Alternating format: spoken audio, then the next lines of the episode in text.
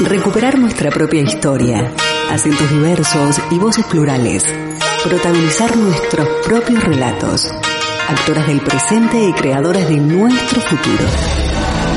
Desde este momento, Emakumeak Ekinsan, Mujeres en Acción, programa de radio desarrollado por las participantes de los talleres de feminismo, comunicación desde una perspectiva de género y locución radial. Impartidos por la Asociación Camino al Barrio, gracias al apoyo de la Diputación Foral de Vizcaya.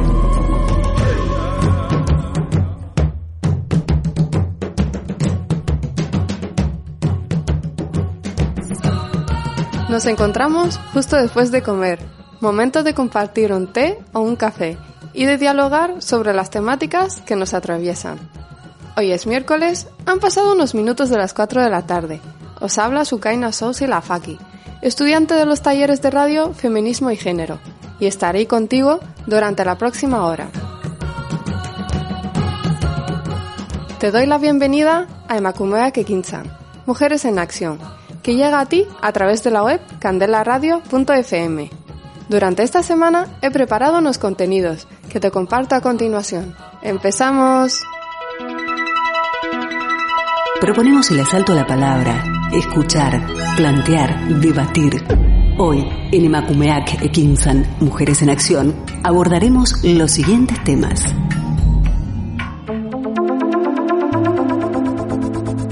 En el programa de hoy nos acercaremos a la situación de las mujeres musulmanas que habitan en nuestro contexto. Conoceremos sus experiencias durante la formación y a lo que se enfrenta en el ámbito laboral. Para ello, dialogaremos con Amina, estudiante universitaria que realiza una investigación sobre la discriminación laboral por razones de género, y con Naya, estudiante de primero de bachillerato en ciencias sociales. Pero antes de abordar esta temática, les invito a escuchar a Miss Raisa y su bonita canción Una niña. Es una niña. Una niña. Esa niña.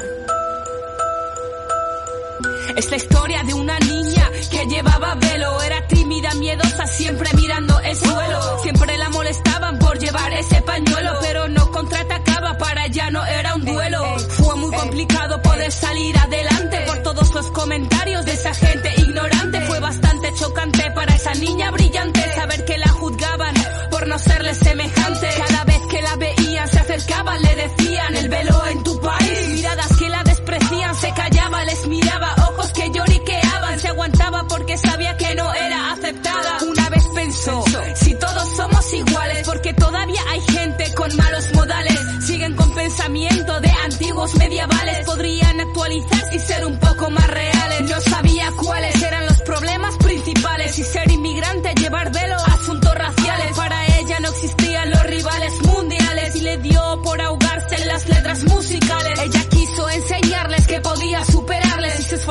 poco más, podría aconsejarles. Tenía muchas cualidades para poder enseñarles a cambiar su visión y una gran lección darle. La chavala cada vez se volvía más valiente, más fuerte, destacaba, ya no era corriente, se enfrentaba a todos los que antes la insultaban, les demostró que con esa actitud se equivocaba. Empezó a cambiar y hacerse respetar, frenando a esa gente que la quiso destrozar.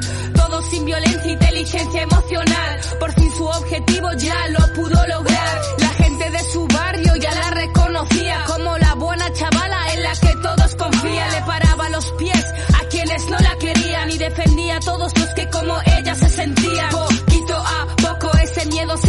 La bestia que llevaba dentro estaba saliendo. Actitud fuerte, orgullo en cada momento. Mirad cómo cambió la niña, estad atentos. Tic tac pasó el tiempo y todo cambió. Todo el mundo la quería, todo el mundo respetó su velo, su religión y atentos a su opinión. Todos los prejuicios, el racismo terminó. No te creas que las cosas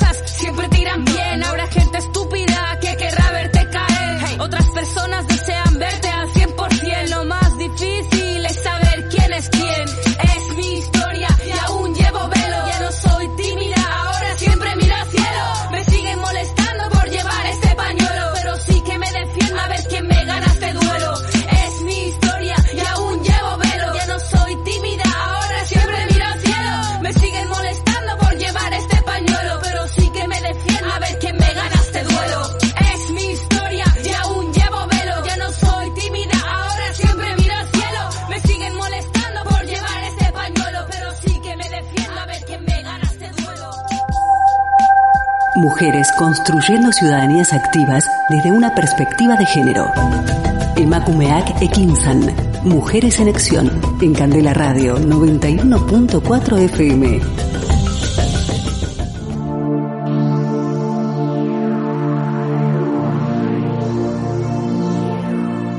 El artículo publicado en el diario.es el día 28 de noviembre del 2021 nos cuenta que Dos hechos han vuelto a colocar el panuelo musulmán en el foco de la actualidad mediática.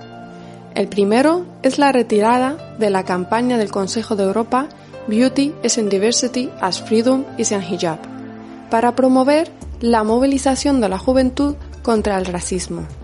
Se mostraba un vídeo en el que mujeres jóvenes aparecían primero sin panuelo y después con él, aunque solo cubría la mitad de su rostro en fotogramas divididos y luego fusionados. Se acompañaba de otras fotos en las que las mujeres con hijab explicaban en unas líneas su elección y significado. El gobierno francés reaccionó muy fuertemente en contra de esta campaña, a la que acusaba de promover el uso del hijab, consiguiendo que fuera retirada. En este asunto, las posiciones del gobierno y de ciertos senadores socialistas y de la extrema derecha fueron coincidentes. Las posiciones más radicales hablaron del blanqueamiento del hijab.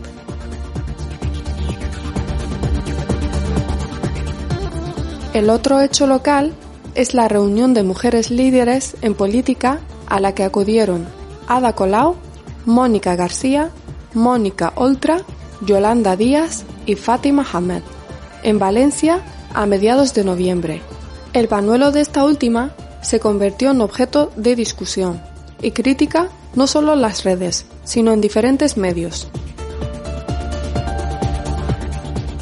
Esto es una malísima noticia, de entrada. Al poner el foco en su panuelo, se ignora por completo el peso de su actividad política en Ceuta, donde es diputada y donde planta cara cotidianamente a la extrema derecha. Hamad ha conseguido, por ejemplo, que la Asamblea de Ceuta declare persona non grata a Abascal por insultar a la población musulmana ceutí en su visita a la ciudad durante la crisis migratoria de la primavera del 2021. Pero su lucha contra la impunidad del discurso de odio y contra la extrema derecha parece reducirse a su panuelo en todo este revuelo. Para hablar del derecho de la mujer a llevar velo, tenemos aquí a Aya Alawi, de origen marroquí, nacida en Sodupe y cursa primero de bachillerato en Ciencias Sociales. Hola Aya, bienvenida. Gracias por compartir este tiempo de radio con nosotras. Hola, buenas tardes. Gracias por haberme invitado. Aya, cuéntame, ¿te has sentido alguna vez discriminada por llevar velo en el ámbito educativo? ¿En secundaria, en bachillerato? Eh, no, eh, no, he tenido esa, esa exclusión en el ámbito educativo por suerte, pero gracias a que he tenido compañeros eh, de diferentes religiones y ha habido en mi clase mucha diversidad, entonces gracias a eso no he tenido ningún problema en el ámbito educativo. En una sociedad diversa, donde hay libertad de culto, ¿sientes que estás representada en el ámbito educativo? Eh, no, eh, porque obviamente no van a querer a una mujer con hijab de, eh, representada en, el, en, el, ámbito educativo y menos en un país donde no dejan a la mujer trabajar y ser como es con su identidad sin tener que quitarse nada y etcétera. Obviamente entonces quieres decir que sí hay racismo. Sí. ¿Crees que se ha de tratar más el tema de la inclusión de las personas que tienen otras religiones o provienen de otras culturas en el ámbito educativo? Por supuesto que sí, y en concreto la religión musulmana, ya que hoy en día es la religión más atacada por los medios de comunicación. Y pienso que el, el sistema educativo tratara más de esta religión en concreto, habría muchos menos malentendidos. Ah, ya. ¿Sientes que los profesores han de tener en cuenta la diversidad dentro del ámbito educativo? a la hora de las celebraciones, por ejemplo, la Navidad o las fiestas religiosas, que no se suponga que solo una creencia religiosa ha de, predominar. Eh, sí, y creo que se deberían de tener en cuenta más las otras religiones también eh, y que no se debería de haber tanta exclusión de parte de las religiones, la que no sea cristiana. Allá, durante el mes de Ramadán, ¿te, ¿te felicitan el Ramadán o es solamente durante la Navidad cuando te felicitan la Navidad, aunque no la celebres?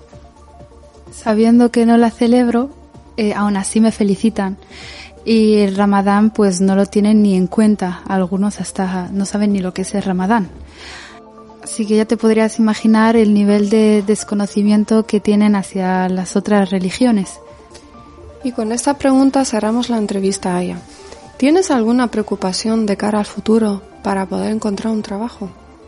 Eh, sí, claramente, pero el miedo, el miedo que, el mayor miedo que tengo es, yo por ejemplo he nacido aquí y he crecido aquí, entonces eh, yo tengo ese pensamiento de poder trabajar aquí con mi velo, porque mi velo es mi es mi identidad y tener que pensar que tenga que migrar a otro país o irme a otro país para poder encontrar un trabajo ya que en, el, en mi país natal no me lo permite trabajar es algo triste y un miedo que tengo y espero que de aquí a un futuro pues se pueda cambiar. Muchísimas gracias Aya por estar con nosotras hoy en Mujeres en Acción. A ti. Después de escuchar esta experiencia de Aya, seguimos compartiendo música del mundo. En esta ocasión vamos a escuchar a Mona Haidar interpretando Wrap My Hijab, lanzada en el 2017. What the hair look like? Bet the hair look nice. Don't that make you sweat? Don't that feel too tight? Yo, what your hair look like? Bet your hair look nice. How long your hair is? You need to get your life. You only see Oriental. You steady working that dental. You popping up at the lip run your mouth like a treadmill. Not your exotic vacation. I'm bored with your fascination. I need that PayPal, PayPal, PayPal. If you want education. All around the world, love women every shade and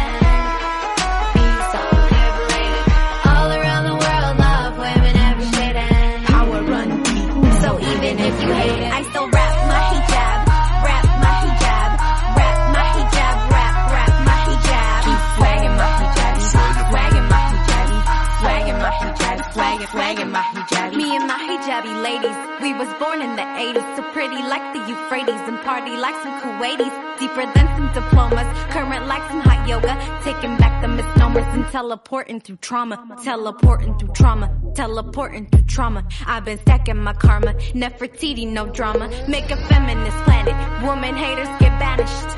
Covered up or not, don't ever take us for granted. All around the world,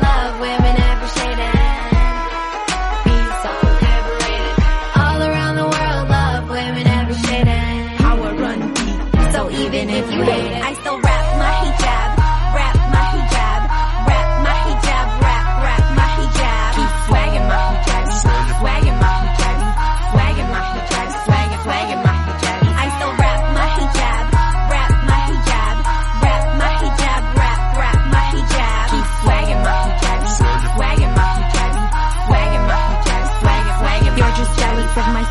These mixtures, these hippies, these prissies, these Sufis, these Reddies, these Sunnis, these Shiites, Yemenis, Somalis, Lebanese, Pakistanis, these Sudis, Sudanis, Iraqis, Punjabis, Afghanis, Yazidis, Khadijis, Indonesians, Egyptians, Canadians, Algerians, Nigerians, Americans, Libyans, Tunisians, Palestinians, hidden beyond the Mekong and Laos, Senegalese and Burkina Faso.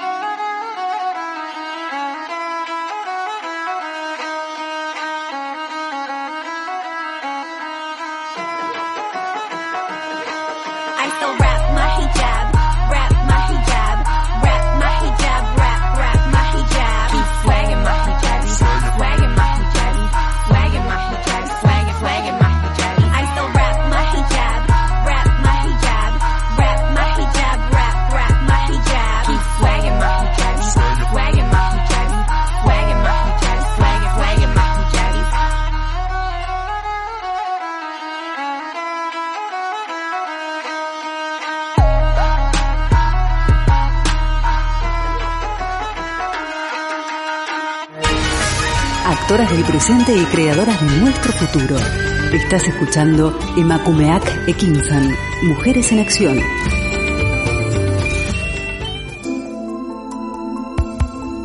Seguimos hablando de la situación laboral de la mujer musulmana.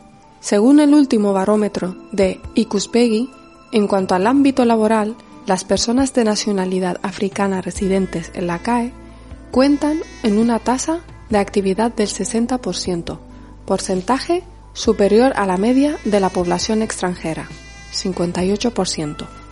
Asimismo, la población africana tiene una tasa de paro significativamente superior a la del conjunto de la población extranjera, un 25% frente a un 14%, así como una tasa de inactividad inferior a la media, 39%. Si ponemos la atención en los datos por sexo, vemos que existen diferencias notables entre los hombres y las mujeres de nacionalidad africana. En el caso de los hombres, estos tenían una tasa de ocupación del 41%, marcadamente mayor que las mujeres, un 24%. En el extremo opuesto, los datos nos apuntan a una tasa de paro mayor entre las mujeres africanas, 33%. En comparación a los hombres, 20%.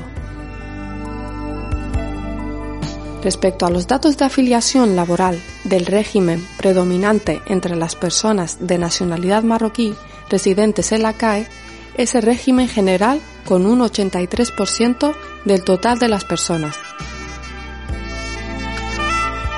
A gran distancia de este, un 16% de las personas marroquíes están dadas de altas en el régimen de trabajadores y trabajadoras por cuenta propia. En este sentido, no observamos diferencias sustanciales entre la población de nacionalidad marroquí y el conjunto de las personas extranjeras empleadas. Esta información nos permite hablar con Amina Hemu, estudiante de Trabajo Social de la Universidad del País Vasco. Nació en Segovia y llegó a Euskadi con 11 años. Hola Amina, bienvenida a Mujeres en Acción. Gracias por estar aquí con nosotras. Buenos días, muchas gracias a vosotras por contactarme. Amina, cuéntanos sobre la investigación que estás realizando actualmente.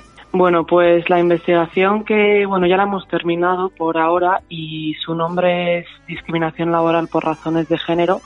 Esta, esta investigación la hemos hecho como un trabajo en, en la carrera que estoy estudiando, como has dicho, en trabajo social y básicamente eh, la hemos realizado porque la discriminación laboral es una de las problemáticas que siempre ha estado presente y como afecta a la mayoría de las mujeres de nuestra comunidad autónoma, nos ha parecido bastante interesante pues estudiar las diferentes dimensiones eh, que están relacionadas a, a la discriminación laboral.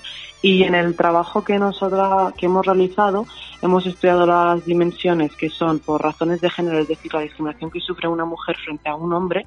También hemos eh, estudiado las discriminaciones por razones de origen, es decir, la discriminación que sufre una mujer frente a un hombre y además de eso al ser de eh, perteneciente a otro país que no es España en este caso. Y luego también hemos estudiado pues la dimensión relacionada con, con el credo religioso. Es decir eh, la diferencia que puede sufrir una mujer eh, además de ser eh, mujer y ser de un país eh, extranjero entre comillas em, que sea musulmana y hemos hecho como una, una, una o sea, hemos querido subrayar, eh, subrayar el hecho de que no solamente ser musulmana, sino que llevar el hijab, porque hay una gran diferencia entre llevar hijab y no llevar hijab.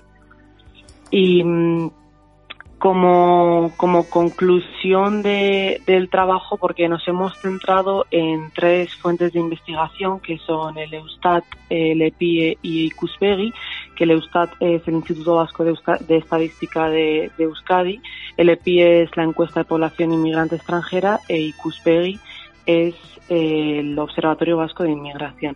Nos hemos centrado en esas tres fuentes porque eh, son las que más nos iban a ofrecer información detallada en cuanto al, objeto de nuestra investigación y finalmente hicimos eh, unas hipótesis con las que teníamos que conseguir la información.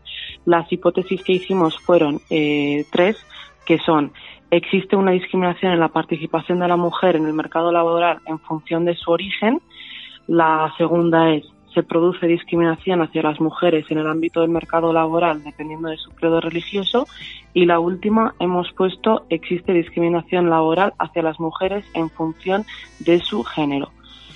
Con estas tres hipótesis eh, realizamos la investigación, obtuvimos eh, los datos necesarios, realizamos una serie de gráficas y como conclusión pudimos eh, verificar las tres hipótesis ya que eh, existía una discriminación en esos tres ámbitos, una gran discriminación bastante notable. Y mm, como conclusión final eh, quisimos resaltar el hecho de que si tuviésemos que jerarquizar eh, la discriminación, en el puesto más alto estarían los hombres que no la sufren, porque en, debajo de ellos estarían las mujeres autóctonas, porque al final existe la discriminación laboral por razones de género. Siempre ha estado el techo de cristal y existe aún hoy en día que la mujer, por el hecho de ser mujer, cobra menos que el hombre o se le eh, dificulta el acceso al trabajo.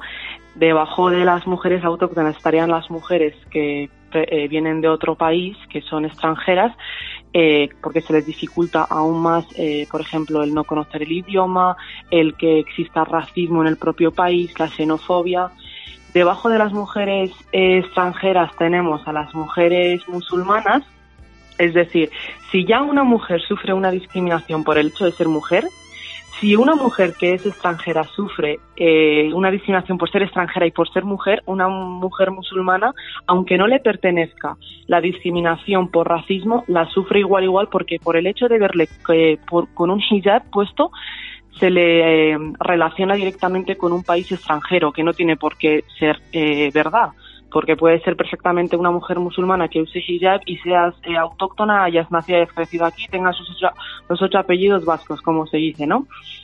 Pues en esa jerarquización encontramos en, en el puesto más bajo, en la base, a las mujeres musulmanas que usan hijab porque sufren eh, una discriminación múltiple que es el conjunto de todas las discriminaciones que puede sufrir una mujer al final. Y, y esa sería la conclusión que, que- obtuvimos mediante este trabajo de, investigación. Mm, Vale, Amina. Eh, detalladamente, ¿crees que hay alguna relación entre el velo y el racismo? O sea, ¿ha, ha habido algún dato que, que ponga como la mujer musulmana que lleva velo eh, su racismo? O sea, las estadísticas, no sé si hay algún, algún estudio eh, que se realiza a las empresas o a las solicitudes de trabajo. Mm, Nosotras como tal, a la hora de hacer el trabajo, tengo que decir que eh, a la hora de encontrar los datos, el, el credo religioso no estaba, eh, o sea, el, el dato del credo religioso no se podía observar con facilidad porque el, es verdad que cuando se hace una investigación, eh, a las mujeres autóctonas sí que se las separa por edad, por em, eh, título universitario, por los estudios que hayan realizado, pero a la hora de las mujeres musulmanas o las, o las personas que son provenientes de otros países, no se las divide al igual que se divide a las mujeres autóctonas, simplemente se las divide por el país de origen. Y dentro del país de origen no se divide hombres y mujeres, se, se mete todos en un mismo conjunto. Por eso nosotras en la metodología de la investigación decimos que unimos eh, país con religión y cogimos el país como Magreb. Pero yo como tal, como un dato objetivo que te pueda dar de, las mujeres musulmanas que llevan eh, hijab, no te podría dar uno claro. Vale, y dentro de las mujeres musulmanas que llevan hijab, ¿hay algún dato que clasifique a las mujeres hijabís, quiero decir, las cualificadas con estudios o títulos universitarios y las que no? Y si se sufre de esa exclusión de la misma manera. Eh, no, no tenemos, no, no hay datos que, que ofrezcan esa clasificación, pero yo, en mi opinión, yo pienso que las mujeres hijabis sí que sufrimos una discriminación en cualquiera de, de, la posición univer- eh, eh, académica en la que estés, porque si no has estudiado, vale, una discriminación por analfabeta porque no sabes tú lo que eh, tus derechos, lo que sabes o lo que no sabes. Si has estudiado y te has esforzado y has creado ese ese proceso tuyo hasta una carrera universitaria como es mi caso, pues tienes un gran problema y es que mientras estudias, pues eh, tienes la preocupación, ¿no? De que voy a poder llegar o no voy a poder llegar. Amina, dentro del ámbito educativo, ¿te has sentido discriminada alguna vez por las personas que componen eh, el ámbito universitario? Sí. Yo sí que me sentido discriminada porque muchas veces siento es como que no se te pone al mismo nivel, como si tú no fueses a conseguir esas metas que se ponen para conseguir el, el año y luego al final cuando ven que lo consigues e incluso de, siendo de las mejores, pues se quedan como, como fascinados, ¿no? Como cómo lo ha podido conseguir ella. ¿Y crees que a tus compañeros de clase les molesta tu velo? No, yo debo de decir que en mi carrera universitaria en la que estoy estudiando, que es trabajo social, no he tenido que, mm, que, luchar contra ese estigma porque al final en mi carrera luchamos y no creemos en esos estigmas, pero sí que antes de llegar a la universidad he tenido que luchar contra esa, esos estigmas y mm, esas etiquetas de, de, de por qué lo llevas, de, de, tienes que quitártelo, pero actualmente en mi carrera no, no sufro contra, contra esa, ese estigma. ¿Y crees que hay entonces eh, discriminación administrativa? Sí, claro que hay discriminación administrativa, es, es algo clarísimo y que se puede ver con mucha facilidad. Como nos dejaste claro que entre el ámbito de compañerismo la clase no has tenido problemas, eh, ¿crees que estos compañeros tendrían un, algún tipo de problema de trabajar contigo en alguna empresa en el futuro? Hablando de las personas con las que comparto yo actualmente clase, no, no creo que sean personas con las que podría tener problemas de, cara al futuro para trabajar en una empresa, no. Entonces, Amina, ¿crees que los estudiantes, no, los compañeros, eh, ya están acostumbrados a esa diversidad dentro de la clase y, y a compartir y a entender y abrirse a otras culturas y entender que estamos en una sociedad en la que eh, la libertad de culto eh, está permitida y que no tendría que ser un problema. Y así, lo que entiendo de ti es que realmente la discriminación viene de la administración y no, de, y no del sistema en general educativo que los componen, sino que simplemente es de una parte. Claro, pero eh, a mí me gustaría recalcar el hecho de que no porque en mi clase la gente con la que yo estoy sean no tengan problema quiere decir que el resto sí porque es verdad que el ámbito universitario es muy muy amplio hay muchísimas carreras y hay muchísima gente que lo compone. Y yo por ejemplo con los contactos que tengo como no estudian la misma carrera en la que yo estudio sí que tienen muchísimos problemas eh, con la gente con la que comparten clase la, el gran problema lo tiene la administración sí pero la administración está compuesta por gente que pertenece a la sociedad, gente que pueden ser perfectamente padres de esos compañeros con los que he tenido que convivir yo o con los que convivo. Entonces, al final, si la administración no lo normaliza, es porque la propia sociedad en general no lo normaliza. Entonces, si yo tengo esa, esa suerte, entre comillas, porque no debería ser ni suerte, de que ahora mismo en la carrera en la que estoy estudiando no tengo problemas, no quiere decir que el ámbito universitario en general no tiene problemas con las mujeres hijabis a la hora de trabajar, porque seguramente y lo y me aseguro y pongo la mano en el fuego porque lo he vivido muy cerca y porque lo he vivido anteriormente en bachillerato y y en, en la ESO y adelante sí que, o sea, no se termina de aceptar y de normalizar esa libertad de culto. Siempre el hijab se ve como, como una prenda de opresión que nunca se va a tener que aceptar porque eh, la libertad está unida a, a, destaparse, no al taparse. Y siempre que una mujer quiera taparse, pues está siendo oprimida y es o su padre o su marido o o siempre tiene que ser un hombre el que te obliga a hacerlo.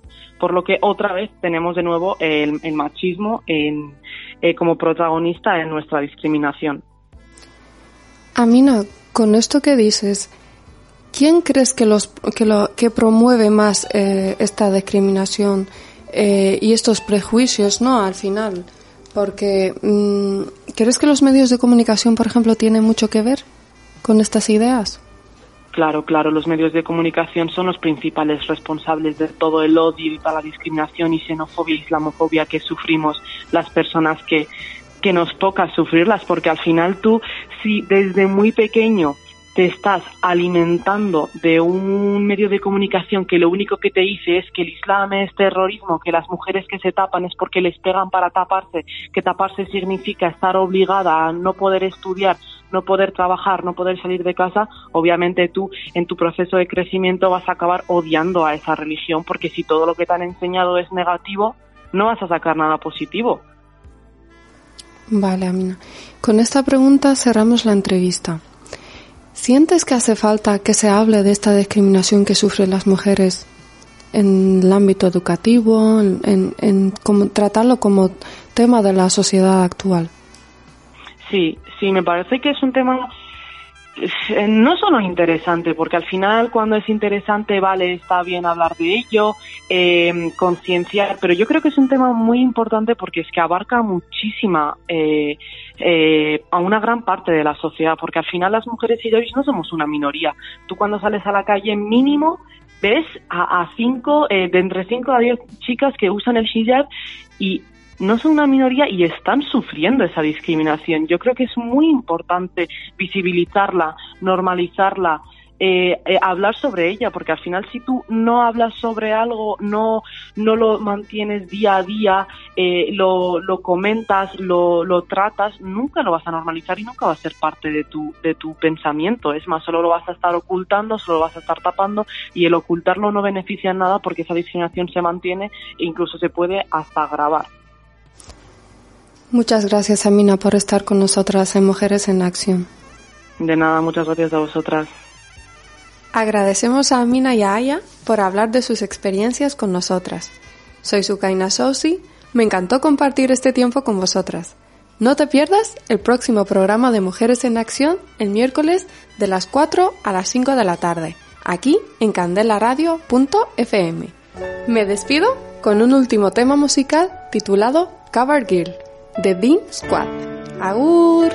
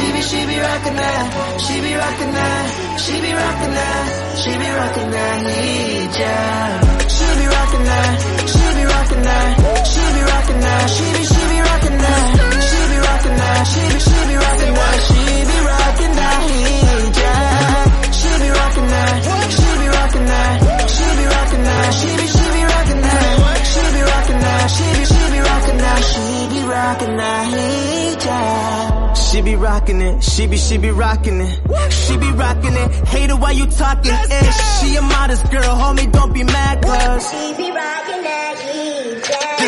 cover girl trap, cover girl rap. Sisters stand up, where my cover girls at? Uh, dear Islamophobes, let me put you on blast. You wanna kick the Muslims out, but you know we got class. This is for my sisters in the West.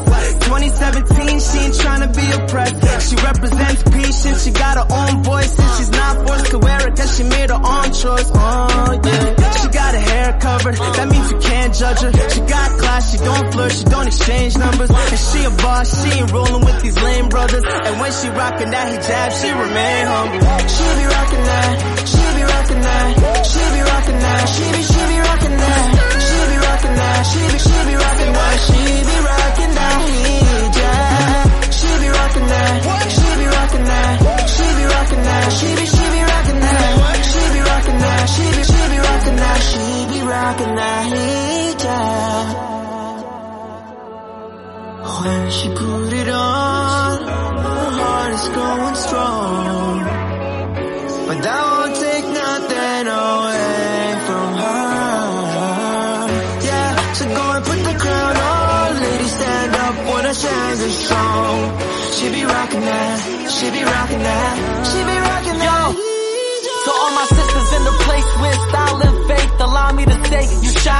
miles away. They better say salams if they cross your way, or I'ma show 'em who's boss today. Hey, hey, why you messing with the righteous sisters? Why you acting like the headscarf Was it worn by the Jews and Christians? Cover girls got dreams with no limit. That's why the Hajj done made it in the Olympics, and she braver in a lot more. Women in the prophet's days even fought wars. She's striving, she keep believing. She rock the headscarf like the mother of Jesus,